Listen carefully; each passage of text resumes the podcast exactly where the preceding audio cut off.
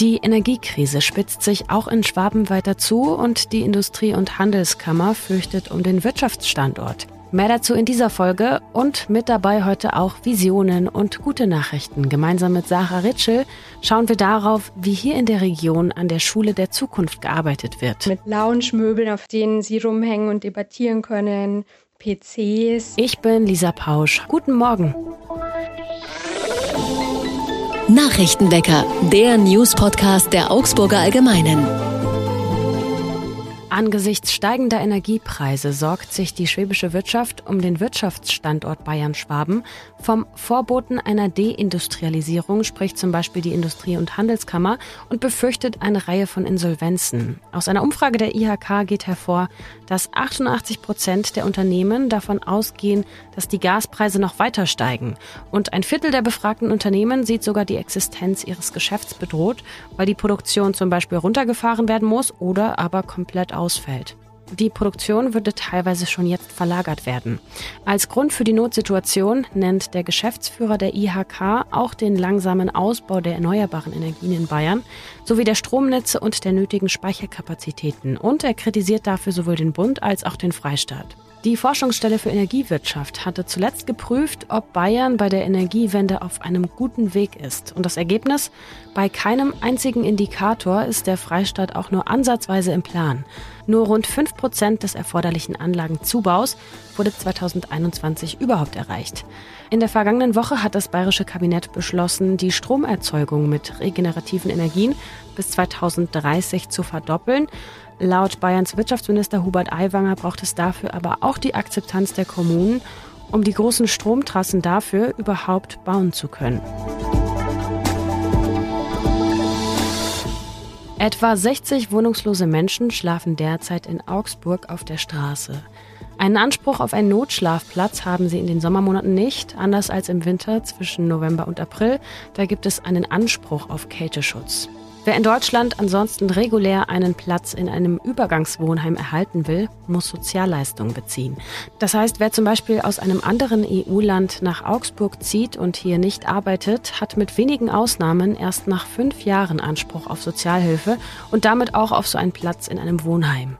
Die Stadt Augsburg verfügt über ein Übergangswohnheim für obdachlose Frauen mit 20 Plätzen sowie mit 10 Notschlafplätzen und noch ein Wohnheim für obdachlose Männer mit knapp 100 Plätzen.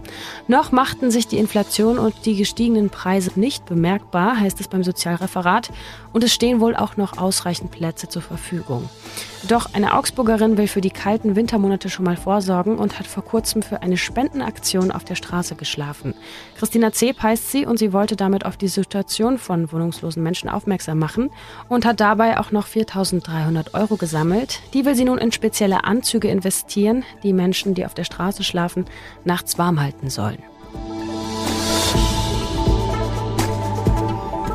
Die Straßenbahnlinien 1 und 2 halten ab heute wieder regulär am Moritzplatz.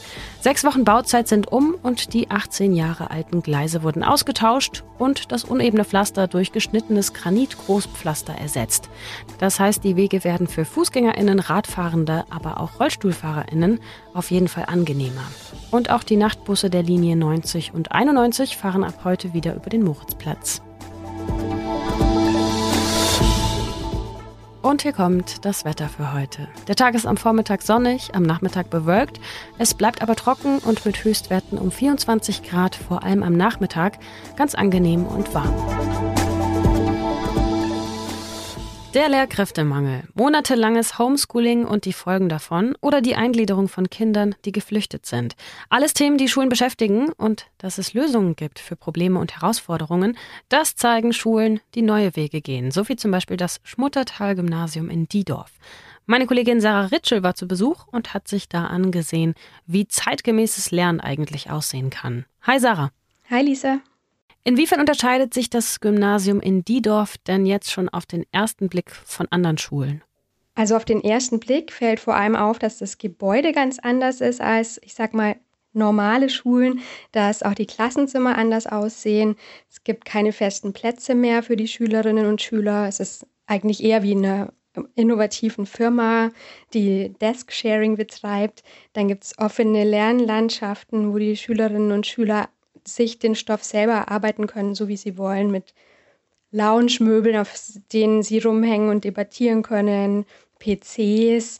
Also da ist wirklich allein die Architektur schon so, dass man sieht, dass die Schülerinnen und Schüler da einfach mehr Freiraum haben zum Denken und zum Arbeiten. Werden sie aber weiterhin nach Altersgruppen getrennt? Ja, Klassen gibt es noch. Das ist ganz, ganz normal da weiterhin. Ich glaube, dass das auch so vorgegeben ist in Bayern, dass man das gar nicht einfach ähm, auflösen darf als Schule. Also das ist, ist sozusagen noch traditionell. Und auf den zweiten Blick, also der Schulleiter, das habe ich in deinem Text gelesen, spricht ja von zeitgemäßem Lernen. Das ist ein großes Wort. Was heißt es denn, zeitgemäß zu unterrichten? Mit zeitgemäßem Lernen meint er jetzt vor allem die Art und Weise, wie Kinder und, Jugendliche sich Wissen aneignen. Der Stoff ist natürlich derselbe wie an anderen Schulen, an anderen Gymnasien in Bayern, aber die Art und Weise, wie er vermittelt wird, unterscheidet sich. Die Schülerinnen und Schüler sollen nämlich zur Hälfte der Unterrichtszeit wirklich sich selber die Inhalte erarbeiten, werden nicht vom Lehrer, der vorne am Pult steht, indoktriniert in Anführungszeichen, dass der einfach den Stoff vorgibt, sondern er stellt Aufgaben, die Kinder setzen sich zusammen in Gruppen, alleine, ganz wie sie mögen und versuchen dann für sich zu einer Lösung zu kommen. Und die Lehrkraft ist natürlich immer da, man kann immer mit ihr reden, aber es ist einfach entscheidend, dass die Kinder zusammen lernen und sollen, dadurch sollen sie so Werte wie Alltagskompetenz zum Beispiel, Kooperationsfähigkeit, soziales Denken dann quasi automatisch mitbekommen. Das erfordert ja doch einiges an Eigeninitiative. Hast du auch mal mit SchülerInnen gesprochen und sie gefragt, wie sie das finden? Also am Diedorfer Gymnasium direkt nicht, weil natürlich noch Ferien waren, als ich da war.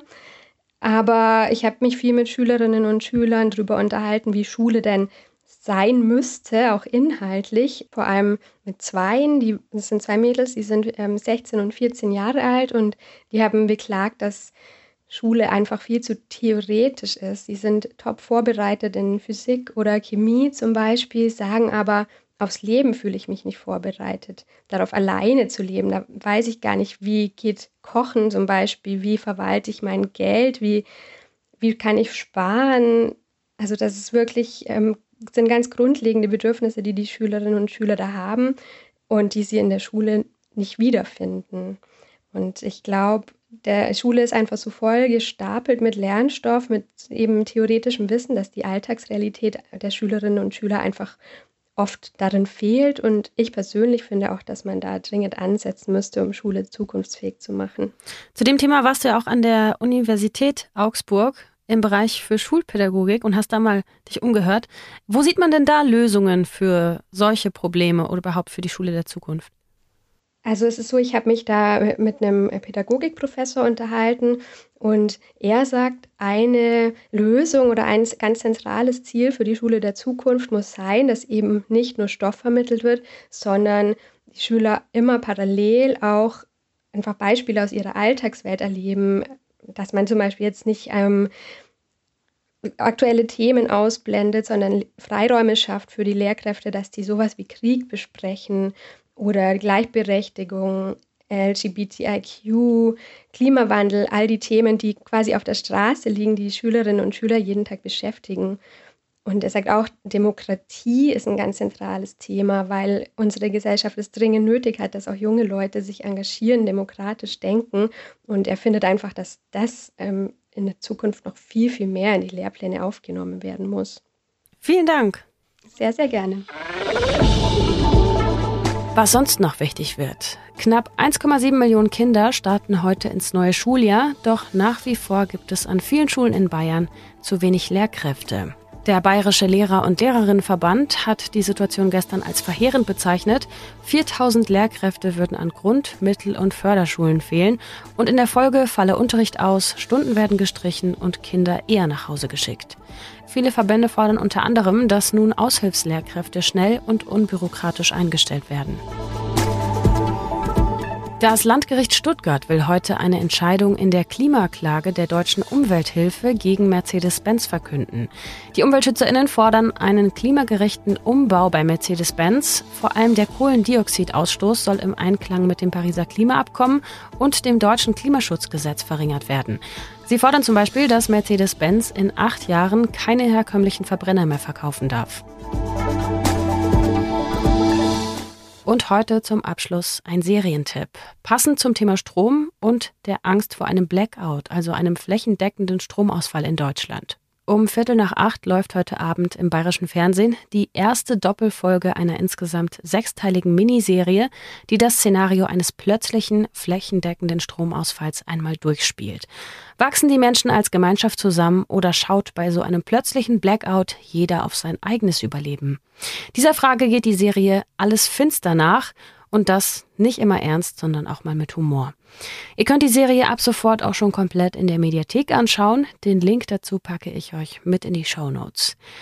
Ich gehe jetzt auch erstmal in den Stromsparmodus und mit mir mein Mikrofon und mein Computer. Was? Sie hat noch ein Windows XP? Habt ihr es erkannt? Nein, Spaß, natürlich nicht. Eine Runde Töne raten. Welcher Windows-PC ist das hier? Anschalten? Ausschalten. Na, wer weiß das noch? Richtig, es ist der Windows 95.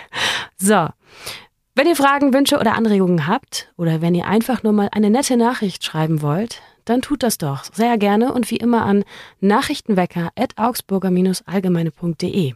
Kommt gut in den Tag, ich sage Tschüss, Baba und wie immer, Ahoi. Nachrichtenwecker ist ein Podcast der Augsburger Allgemeinen.